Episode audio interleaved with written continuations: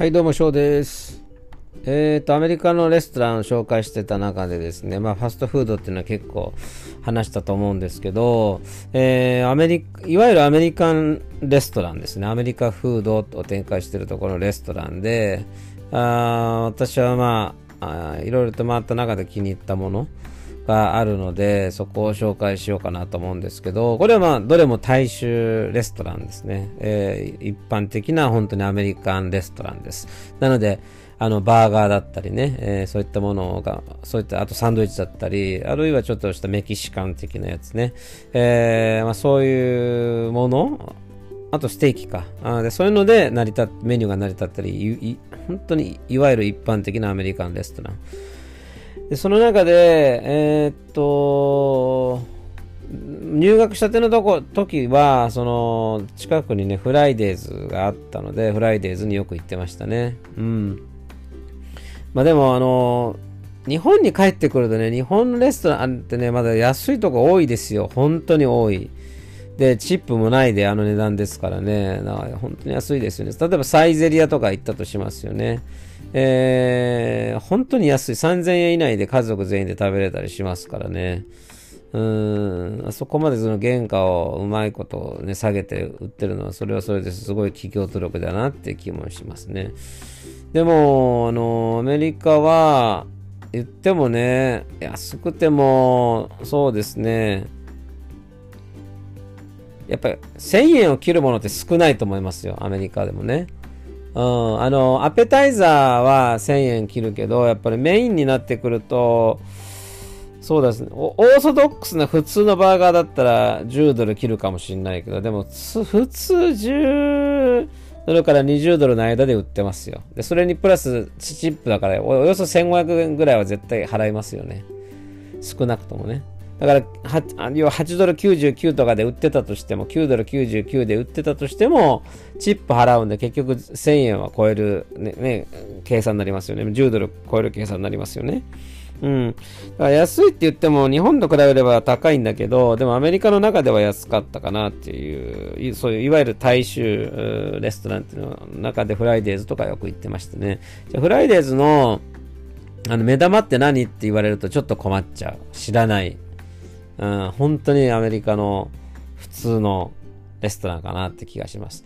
で、あと、チリーズってとこもよく行ってたんですよね。はい、チリーズ。で、チリーズは名のごとく、その、チリ、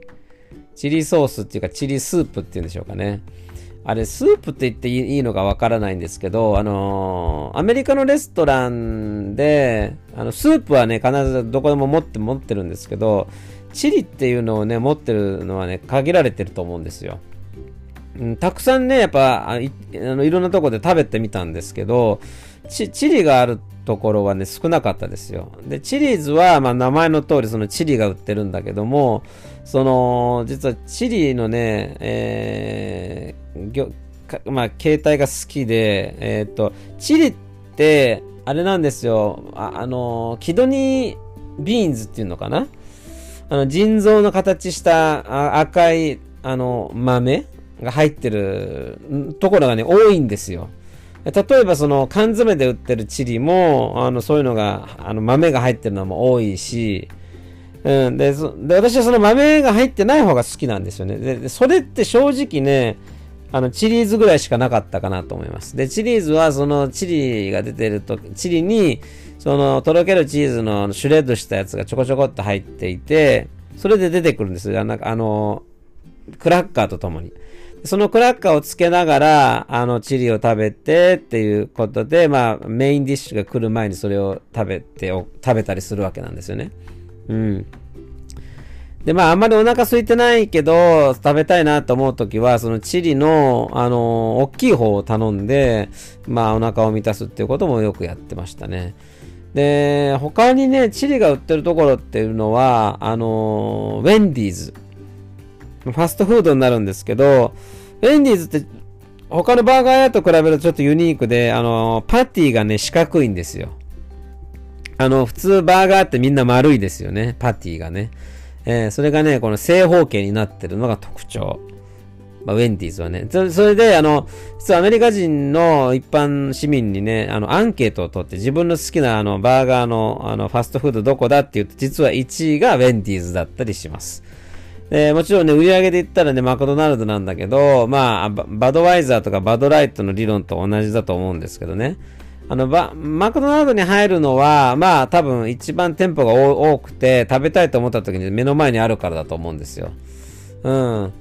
でも、味的にはみんな、あの、ウェンディーズ好きって人はアメリカでは非常に多いですね。で、ウェンディーズのチリは、あの、豆が入ってるんですよ。うん、だからあんまり好きじゃないんですよね。私ね。うん、残念なことに。で、ウェンディーズのバーガー自体は好きですよ。美味しいですよね。うん、日本には、バーガー、あの、ウェンディーズあると思うんですけど、すごい少ないですよね。あんまり見つからない。うん、と思いますね。なのでまあ、うん、そんな感じかな。あとは、あのー、そんなにたくさん行ってたわけじゃないけど、あのー、まあ、有名なアメリカンレストランで言うと、ハードロックカフェとか、プラネットハリウッドですかね。で、ハードロックカフェは大きなところになると、そのアーティストが、あの、アコースティックライブとかできるような軽いステージがあったりするハードロックカフェがありますと。で、プラネタリウッドはあの、シルベスタ・スタローンとか、あ、どっちだったっけ？スタローンとかシュワルツネッガー、なんかそんな、どっちかがオーナーだった気がしますけれども、うん、ちょっと忘れちゃいましたけど、一度破産してますよね、あそこもね。あ今残ってるのかどうかちょっとわからないんですけど、一回潰れた気がしますね。だどどこも買い取ってないんだったらもうもしかしたらプラネットハリウッドはないかもしれないけど、当時は破産してもまだあったので、えっ、ー、と、今でもあるのかなちょっとわかんないですね。調べないとね。でも、中に入るとですね、あの、本当に普通のレストランですよ。うん。で、フライデーズも多分ハードロックカフェも、日本では高い部類に入るんじゃないかなと思いますよ。うん。高いんじゃないかな。まあ、つってもアメリカでもそ、そこそこは払ってたかもしれないですよね。うん、アメリカの高いレストランって言ったらやっぱステーキ屋みたいにね、そのステーキだけで50ドル取られるとかね、そういう世界でしか、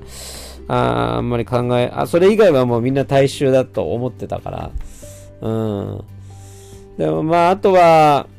うん、その特徴が、チリーズってね、あの、なんかやっぱり、チリがあるっていうのも一つあるんですけど、やっぱそのメメキ、アメリカのレストランだけどメキシカンっぽさがありますよね。メキシカンもね、そのメニューにあるし、うん、あとはまあ普通のアメリカンのものもあるんですけど、やっぱそういったものにちょっと、ちょっとだけ、まあ近かったりもするっていうね、そういうのもありますね。だから、チリーズも日本にはなかなか来れないんじゃないかなって気はしますね。うん。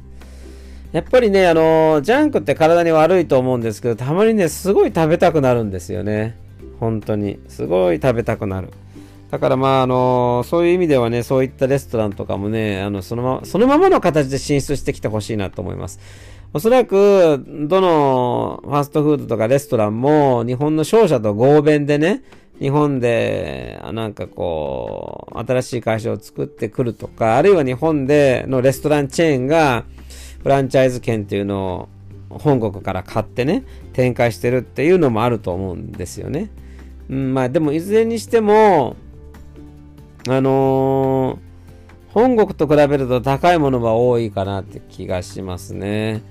うん、まあ、日本で多分売れるというか人気が出るっていうのはドミナント戦略っていうのは効くのかな？あの、ちょっと高くてもいいから1合目に話題性の高いところに開けるとかね。うん。で、例えばそこであれだけ人が並んだからっていうような、あなんていうのかな、そういう認知とか実績を積んで2号店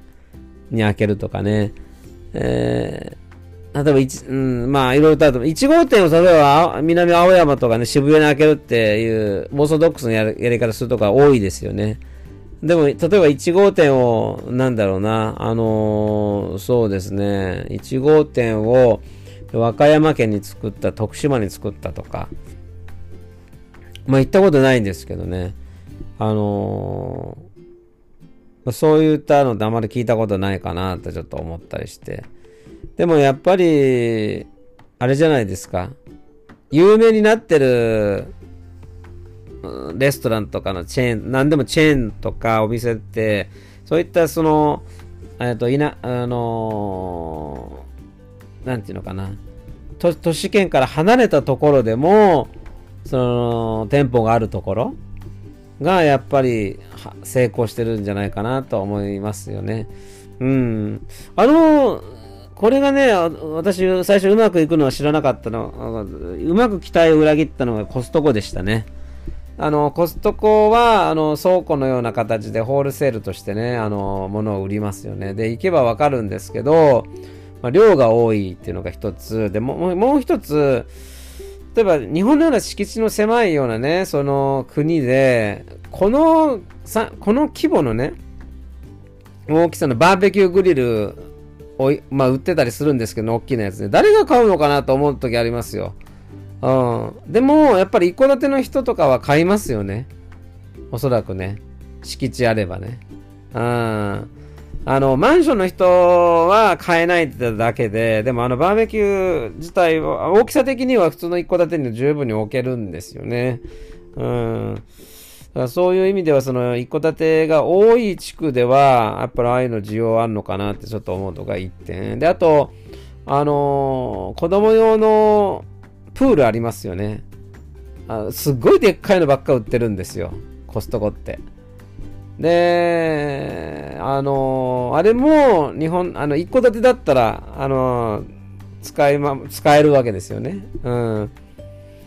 で、コストコが成功するのってのは、比較的その、都市部じゃないところに開けてますよね。あの、都市から離れてるところに、まあ、大きな敷地のもう倉庫と契約をして、そこに、まあ、立地するんでしょうけど、でも、その、東京、都内からね、えっと、離れてるところに住んでる人っていうのは、そういう店が自分のところに来るだけでも、すごい話題になるわけですよね。だからやっぱすごい、そういうとこで、そういうとこに開ければ開けるほど人は行きますよね。う,、ね、うちみたいなところにも来てくれたっていう、そその喜びが強くてね。うん。それででも成功してるのはコストコかなと思いますね。えっ、と、その、人が密集してるところにこだわっ